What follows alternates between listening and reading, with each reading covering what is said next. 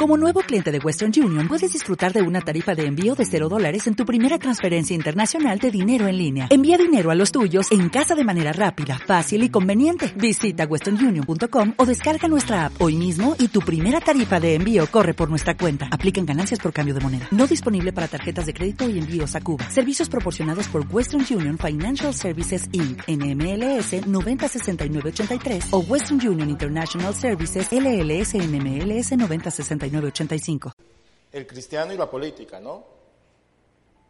Déjeme callar esto.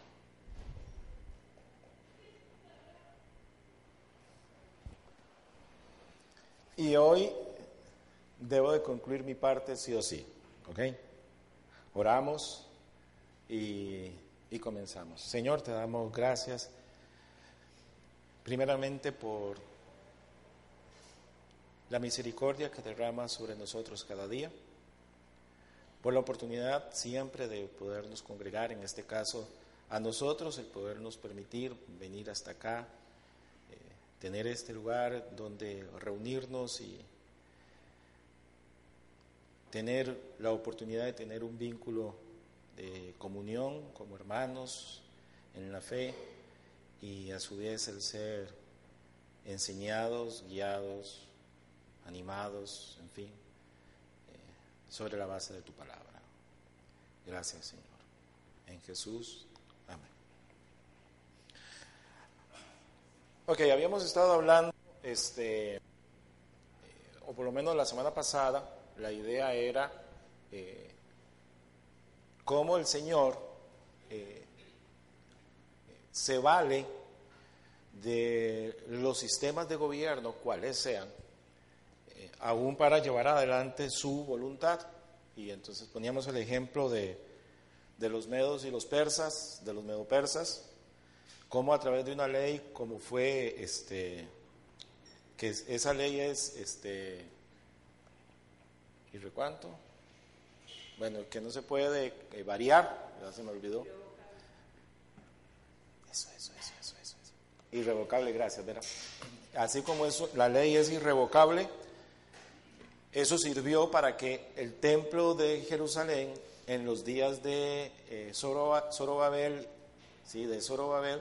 eh, fuera reedificado, ¿verdad? Y luego lo otro que vimos es, este, el Señor dejó a la humanidad, eh, en este caso pues a todos los gentiles, pero dejó a la humanidad bajo la dirección de gobiernos, de gobiernos humanos. Y su fundamento viene, o su base viene desde Génesis capítulo 9. Hoy lo que vamos a ver es eh, cuál, es la, cuál es la responsabilidad que tenemos nosotros como cristianos en medio de esos sistemas de gobierno y de una manera muy, muy, muy breve, este, muy sucinta, Gabriel, de una forma muy breve, este, ver cuatro inferencias, cuatro conclusiones que podemos sacar sobre eh, las responsabilidades bíblicas que tenemos, que vamos a ver cuáles son responsabilidades bíblicas que tenemos. Esas responsabilidades bíblicas nos permiten sacar cuatro inferencias, cuatro conclusiones que no tienen una, no tienen una base, un texto bíblico que lo soporte, pero que tienen un razonamiento lógico. Pero bueno, ya lo voy a llegar a para este eh, para saber nosotros cómo conducirnos. La semana siguiente, la próxima semana, ahora sí, va a estar este, desarrollando Mario el tema de este, las diferentes ideologías políticas que tenemos en el país y esas ideologías cómo están representadas en los diferentes partidos políticos. No sé cómo lo va a hacer, pero... Este, total, ayer él me dio un tema tan escabroso que con esto tomo venganza. Eh, y dentro de 15 días, nuestro amigo Chisco, le confirmo, usted ya sabía, este, si me hace una cara, no, se está enterando ahora. este, sobre el análisis de los planes de gobierno a la luz de las responsabilidades bíblicas que tenemos. ¿verdad? Ya yo le tengo todo, no se preocupe. ¿Ok? Muy bien. Vamos a, a dos textos para comenzar, para estar hablando de cuál debe ser la respuesta nuestra como cristianos eh, ante, ante el Estado. La respuesta que debemos de tener como cristianos va a ser básicamente cuatro, aunque una de esas, como siempre con trampa, una de esas tiene ahí sus, sus puntos, pero son cuatro. Vamos a Romanos 13, que ya lo estuvimos leyendo la semana pasada.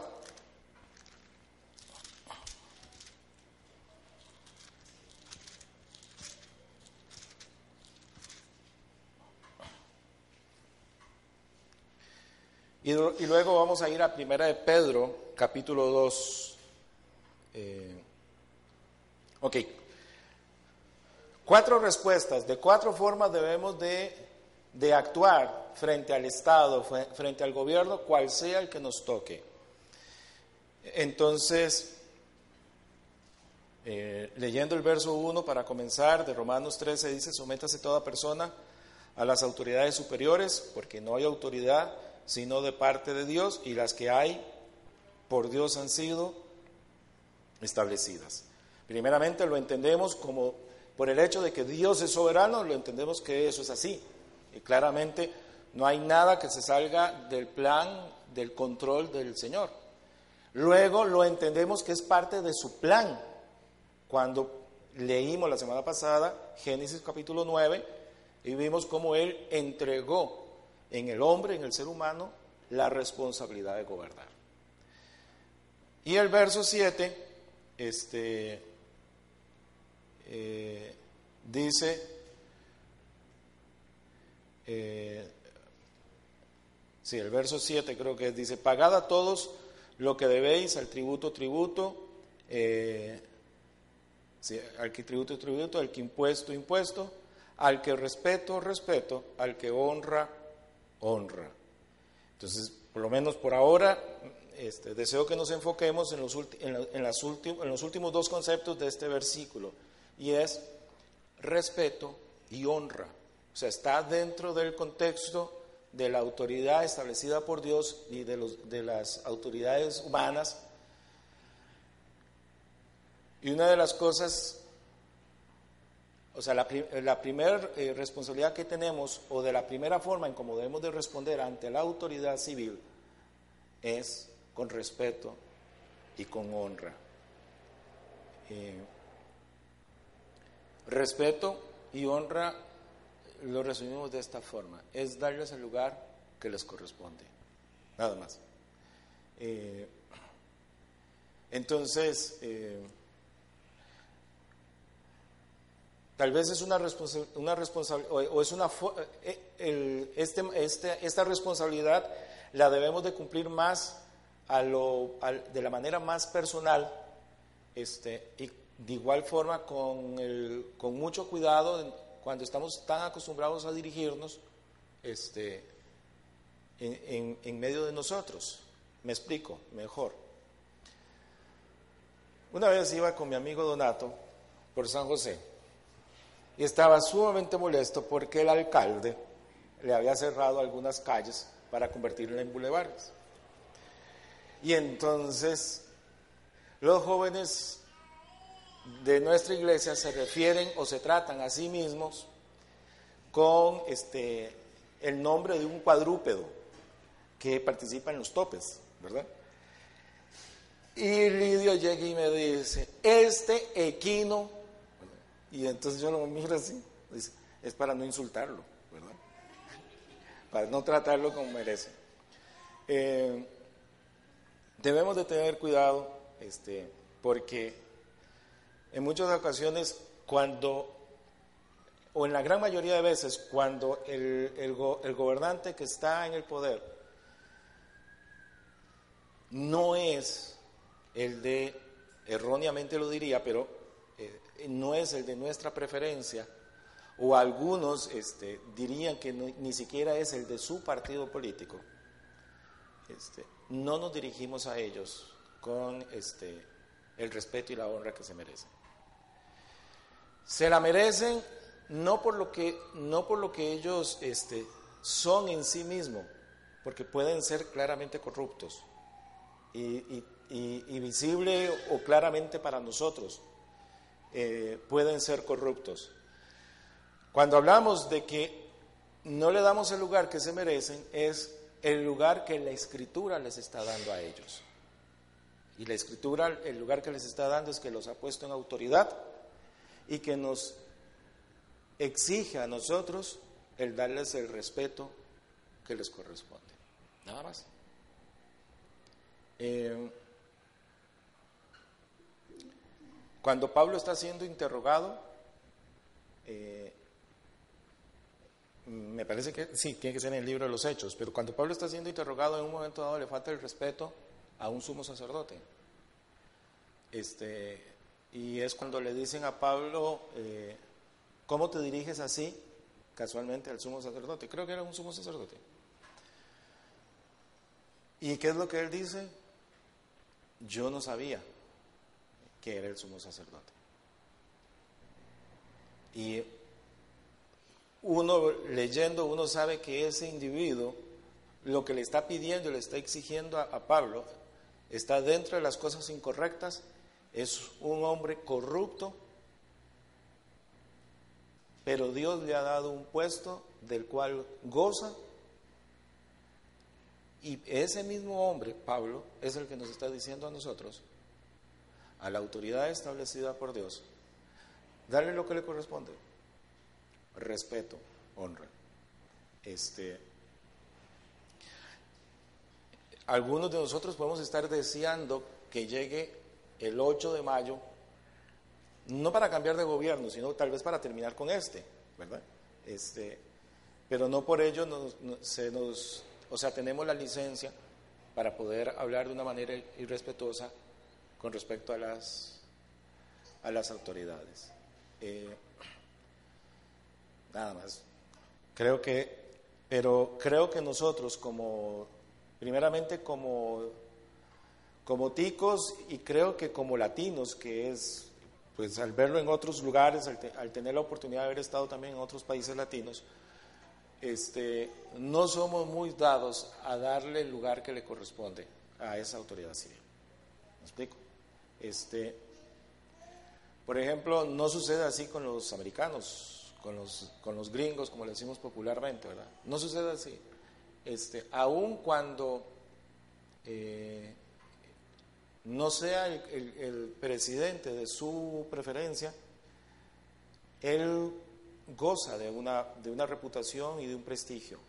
Eh, y vuelvo a lo mismo, no estoy diciendo que debe de gozar, ok, aquí voy a dar una opinión personal. En lo personal creo, para poner un ejemplo con nuestro presidente, en lo personal creo que eh, Luis Miguel, no, Luis Guillermo, Luis Miguel es otro. Este, Luis, Guillermo, este, con aquel famoso audio que cuando le iban a hacer una, iban a hacer una revuelta o unas huelgas, y él lo negó, o sea, él negó que esa voz fuera la de él este, estoy diciendo que es una opinión personal. Yo, o sea, a mí también me llegó el audio, yo lo escuché y yo dije, para mí no hay duda que es él. O sea, qué mal se ve entonces que él mienta. O sea, no tiene, o sea, perdió, perdió mi respeto, que es lo que estamos hablando aquí. O sea, perdió mi respeto este, moralmente no es una persona a la cual yo quiera eh, tratarlo de la forma como su puesto lo exige.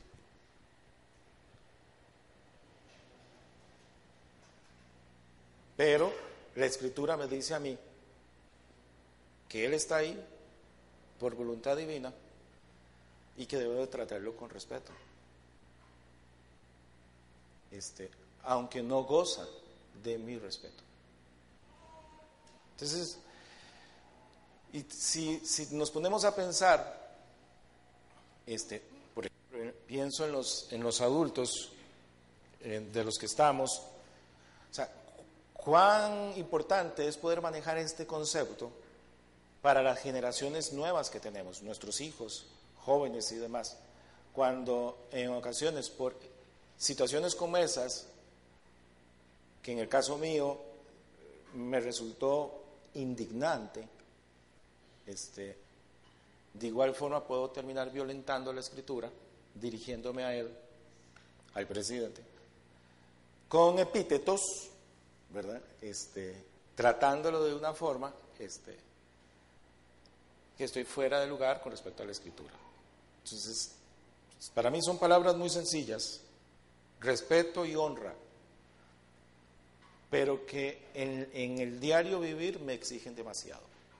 Y que si no estoy realmente manejando el concepto bíblico, puedo estar violentando la escritura. Ok, pero esa es la primera. Segunda, eh, vamos a Tito 3.1 eh, y primer, ah bueno, habíamos dicho primera de Pedro 2.17, pero está en este mismo concepto y ya vamos a, lo leemos ahora mismo de igual forma. Vamos primero a Tito 3.1.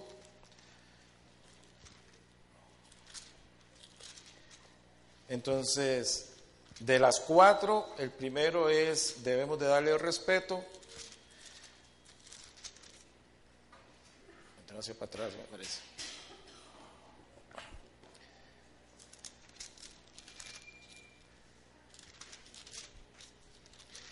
Y en Tito 3.1 eh, le debemos obediencia al Estado. Eh, dice, recuérdales que se sujeten a los gobernantes y autoridades, que obedezcan, que estén dispuestos a toda buena obra. La responsabilidad que tenemos como cristianos frente al Estado, frente al gobierno, frente a autoridades este, de gobierno, es, corresponde nuestra obediencia a ellos. Ahora, vea qué interesante.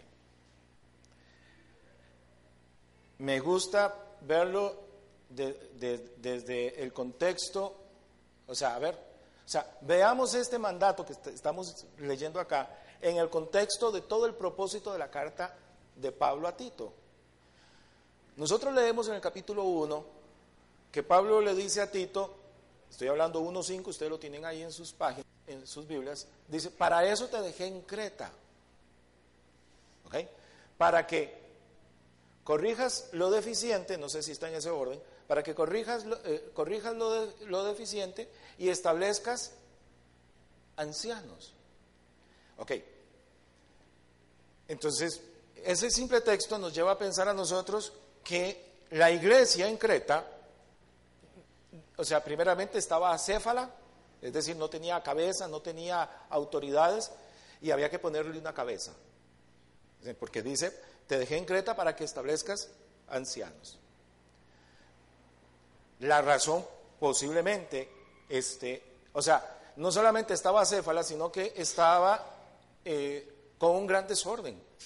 Las, las, personas estaban viviendo de tal forma este, que Pablo consideró de que era necesario que hubiese ahí una cabeza y que ellos vivieran como debía de ser. Entonces, en, dentro de ese mismo contexto de Tito 1.5, llegamos a Tito 3.1. Y les dice, recuérdales que se sujeten a los gobernantes y autoridades, que obedezcan. Es claramente, o sea, a ver, que esta es otra inferencia, es una conclusión de lo que estamos leyendo. Claramente habían creyentes en Creta que no se estaban subordinando a las autoridades civiles que ellos tenían ahí. Y Pablo considera que la iglesia en Creta debe de, debe de darle el lugar que le corresponde a la autoridad civil. Entonces, hay una gran enseñanza. Ahora, si nosotros nos vamos un toquecito atrás, dentro del capítulo 2, Y dice, este, eh, cuando, bueno, le está dando los requisitos a los, ¿cómo se llama? A, los ancianos y a las ancianas, eso viene desde el mismo inicio del capítulo 1, el eh, capítulo 2, pero dice en el 11, porque la 2.11, eh, porque la gracia de Dios se ha manifestado para salvación a todos los hombres, enseñándonos que, renunciando a la impiedad y a los deseos mundanos, vivamos en este siglo sobria, justa y piadosamente, aguardando la esperanza bienaventurada y la manifestación gloriosa de nuestro gran Dios y Salvador Jesucristo, quien se dio a sí mismo por nosotros para redimirnos de toda impiedad y purificar para sí un pueblo propio celoso de buenas obras. Llegamos hasta aquí y decimos, ¿cuál es la diferencia entre lo que Pablo le está diciendo a Tito para los creyentes de Creta y para nosotros? Nosotros no estamos esperando de igual forma la venida de nuestro Señor Jesucristo. Nosotros no estamos esperando esa, o nosotros no estamos abrazando esa esperanza bienaventurada y la manifestación gloriosa de nuestro Señor. Claro que sí. Era necesario que la iglesia en Creta tuviera una cabeza, pusiera las cosas en orden y dentro de las cosas en orden que ellos tuvieran una esperanza correcta de la venida de nuestro Señor Jesucristo que tuvieran una, esperanza eh, correcta o, una, una visión correcta de la llegada de nuestro Señor Jesucristo. Y en medio de todo eso, mientras eso sucede, recuérdales que deben de sujetarse, que deben de obedecer a las autoridades. Entonces, vos y yo no podemos venir y decir que este, mi reino no es de este mundo, casualmente no lo es, mi ciudadanía no es de este mundo, Claramente no lo es. Y yo estoy esperando a mi rey. Y mientras espero a mi rey, aquí vivo en una anarquía. Entonces hay un texto que no leí, ¿verdad? El último del capítulo 2. Esto habla y exhorta y reprende con toda autoridad. Tenía que hacerlo. Eh, Tito, recuérdales que se sujeten nuevamente. Entonces, nuestra responsabilidad es obediencia. Primera de Pedro, a ver si por fin llegamos. Capítulo 3. No, capítulo 2, perdón. 2, 13.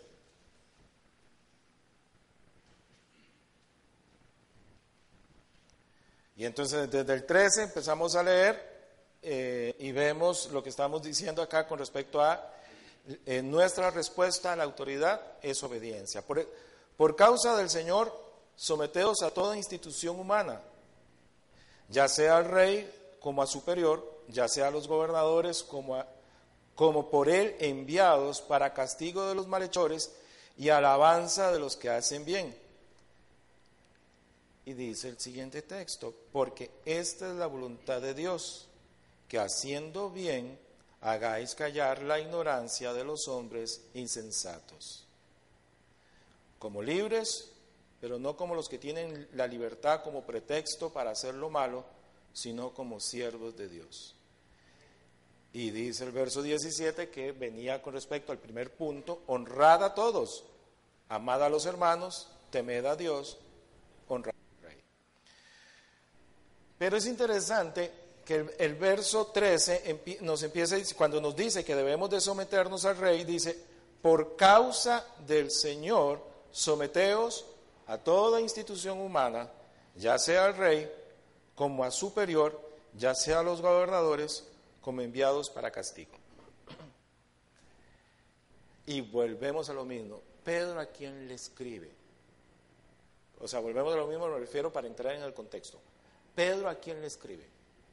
Hay que ir al verso 1.1, ¿verdad? A los expatriados de Israel que están en dónde? En toda la zona o, en áreas geográficas que está bajo dominio, ¿qué? Romano. Es decir, bajo una hegemonía romana, bajo un dominio romano. A esos creyentes les escribe el apóstol Pedro y les dice, honren al rey. ¿Y en qué periodo se escribe esta primera carta de Pedro? se escribe, ustedes agarran cualquier Biblia de estudio y demás, y, vas a encontrar que se, se, escribe alrededor del, bueno, del año 60, algunos dicen 66, 58, en 2018 años, 5 años o 10 años, no me hace a mí ningún pleito, ¿verdad?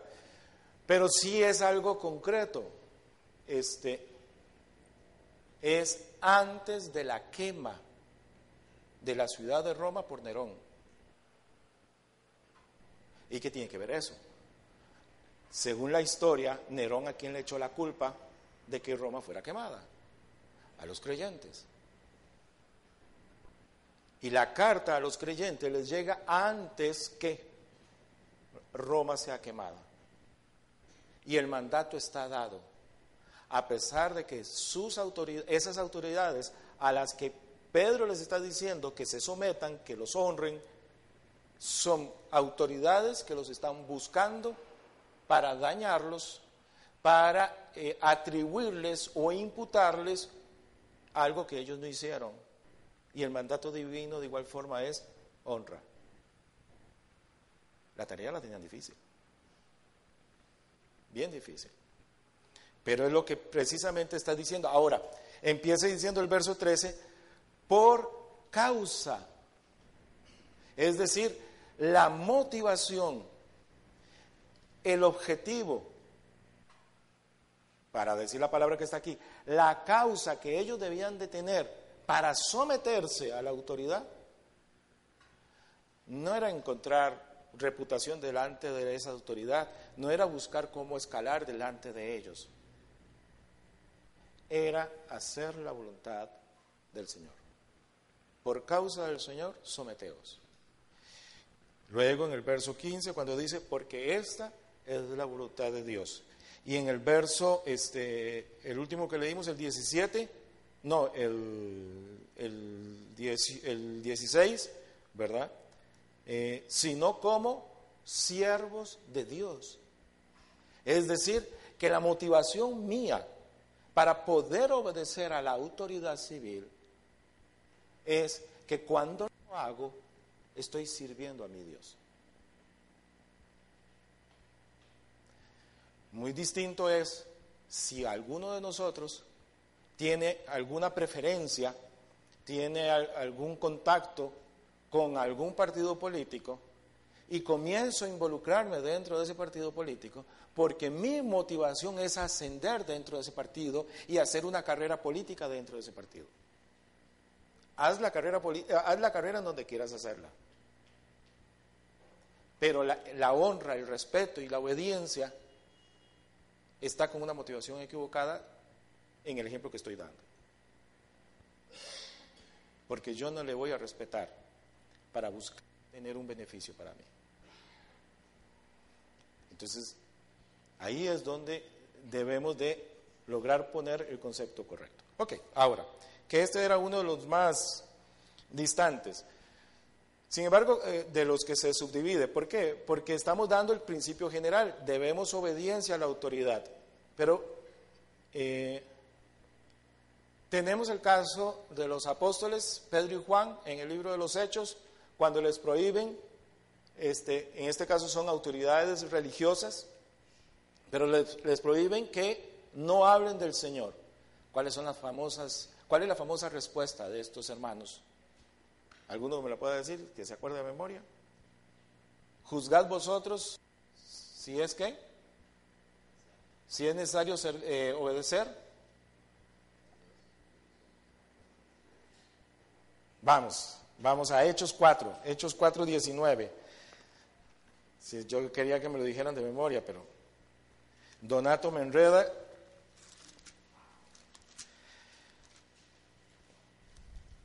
Y dice 4.19 de Hechos, mas Pedro y Juan respondieron diciéndoles,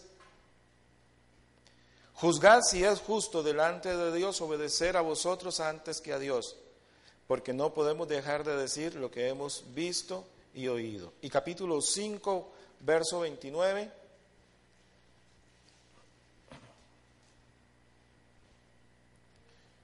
Eh, respondiendo Pedro y los apóstoles dijeron, es necesario, es necesario obedecer a Dios antes que a los hombres.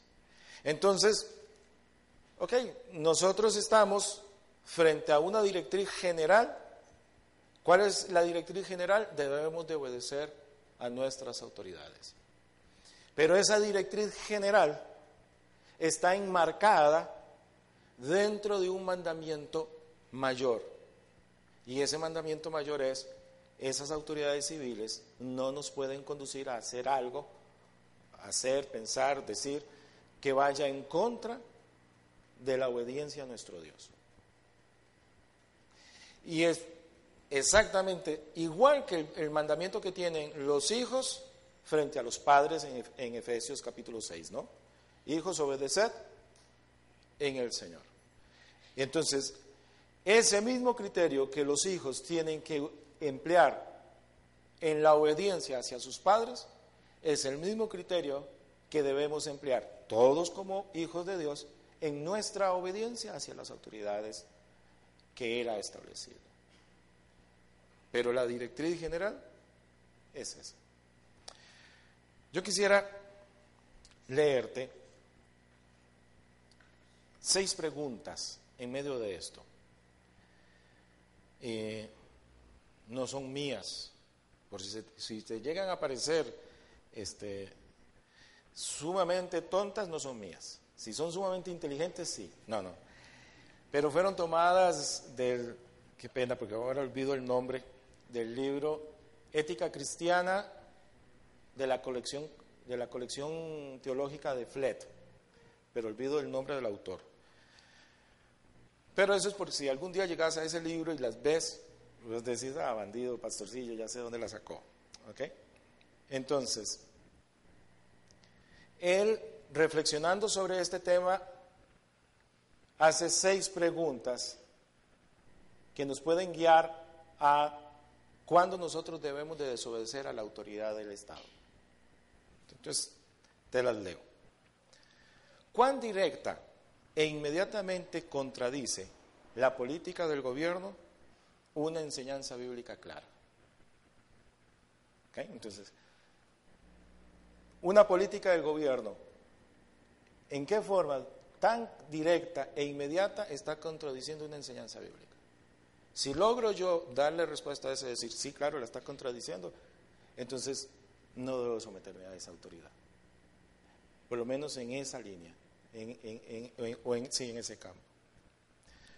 Segundo, ¿cuál es el consejo de la comunidad cristiana acerca de esta política? ¿Qué dicen con respecto a la, a la reacción apropiada de parte de los creyentes fieles? Es decir, yo no sé, o sea, el Estado decide hacer algo y yo realmente no tengo claridad si está o no está contradiciendo una enseñanza bíblica. Otra guía que puedo tener es cómo ha respondido la comunidad cristiana en, mi entorno frente a esa misma situación que me está haciendo a mí dudar. Si debo de, si debo de responder eh, en contra del gobierno o no.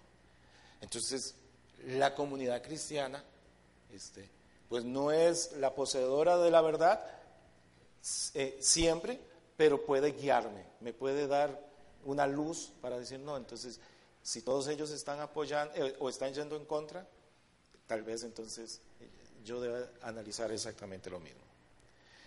¿Qué daño probablemente resultaría a la sociedad como consecuencia de la, de la desobediencia que yo estoy considerando? Me explico. El Estado decide hacer algo y yo estoy considerando no obedecer eso que el Estado está, decidiendo hacer. ¿Qué consecuencia va a traer dentro de la sociedad el no someterme a la autoridad civil?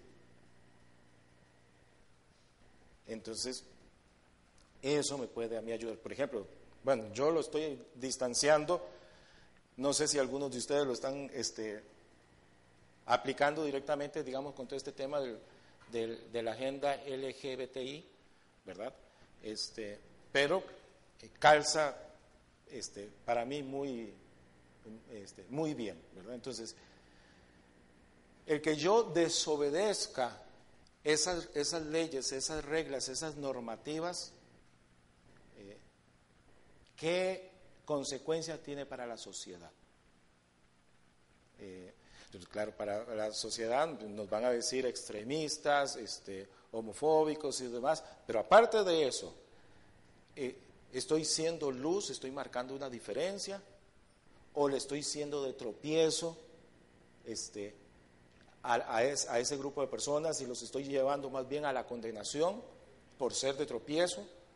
¿O al ser luz, realmente les estoy marcando un camino al cual ellos tal vez podrían seguir, por ejemplo, ¿verdad? Cinco minutos. Vamos a ver cómo, cómo hacemos. Creo que sí. Eh, la forma de, la forma de desobediencia que está considerando mostrará consistencia moral y aumentará el respeto apropiado por la ley basada por la ley basada en una sociedad moral? ¿Hasta qué punto será importante que estas acciones de desobediencia este, harán mantener mi integridad como persona, mi integridad o mantenerme moralmente íntegro como persona? ¿Verdad? Y bueno, vamos a dejar hasta ahí, esas eran como una guía. Nos quedan dos, hemos visto el respeto y el orar. Tercero, el creyente debe de pagar todos sus impuestos. Todos. Tenemos el famoso pasaje cuando el Señor le lleva la monedita y le preguntan si es lícito pagar a César, eh, pagar tributo, y él pide la monedita y pregunta de quién es la figura, y él dice, dar a César lo que es de César. Pero leímos también, que es en el que me quiero enfocar, leímos en Romanos 13, 7 ahora, que leíamos pagar tributo, tributo, y al que impuesto, impuesto. Nuestra responsabilidad dentro del sistema en el que vivimos es, debemos de pagar este, los impuestos que por ley se nos ponen. En el caso específico nuestro, es totalmente inmoral que yo me compre algo evitando pagar el 13% del impuesto de ventas. Por más barato que a mí me salga. Y por más que yo sepa que si yo pago el 13, ese, ese negocio se lo va a dejar y, también se lo va a robar al Estado y entonces antes, de antes que él se lo robe al Estado, mejor me lo ahorro yo. no. Romanos 13, claro, y los, y, los pasajes de la monedita, este, yo debo de pagar los impuestos. Eh, claro que cuando yo compro, no sé, un, un paquetito de galletas, este, y el, el 13% que tengo que pagar ahí, a diferencia cuando estoy comprando ¿qué? un juego de muebles, este, la diferencia es bastante. Cuando tengo que arreglar el auto, cuando tengo que llevar la batería, ¿verdad? Y, y entonces me dicen, sin factura tanto, con factura tanto. No, a mí me hace factura. Me tiene que hacer factura. Es parte de la responsabilidad que tenemos y parte de la ética cristiana. Y finalmente, este, vamos a 1 Timoteo, Timoteo capítulo 2.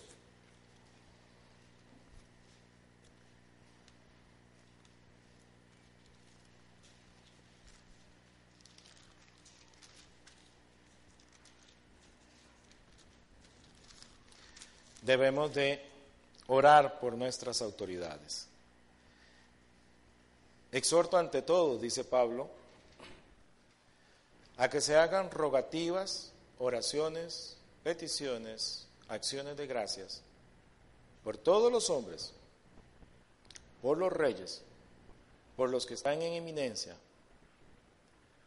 y nos da la razón, para que vivamos quieta y reposadamente en toda piedad y honestidad. Porque esto es bueno y agradable delante de Dios, nuestro Señor, eh, de Dios nuestro Salvador, el cual quiere que todos los hombres sean salvos y vengan al conocimiento de la verdad.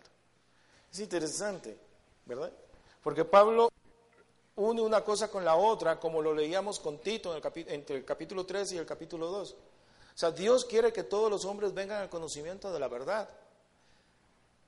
Y en, en, medio de ese contexto donde Dios quiere que todos los hombres vengan al conocimiento de la verdad, nos pide a nosotros que debemos de orar por las autoridades, para que vivamos quieta y reposadamente. Que esto es bueno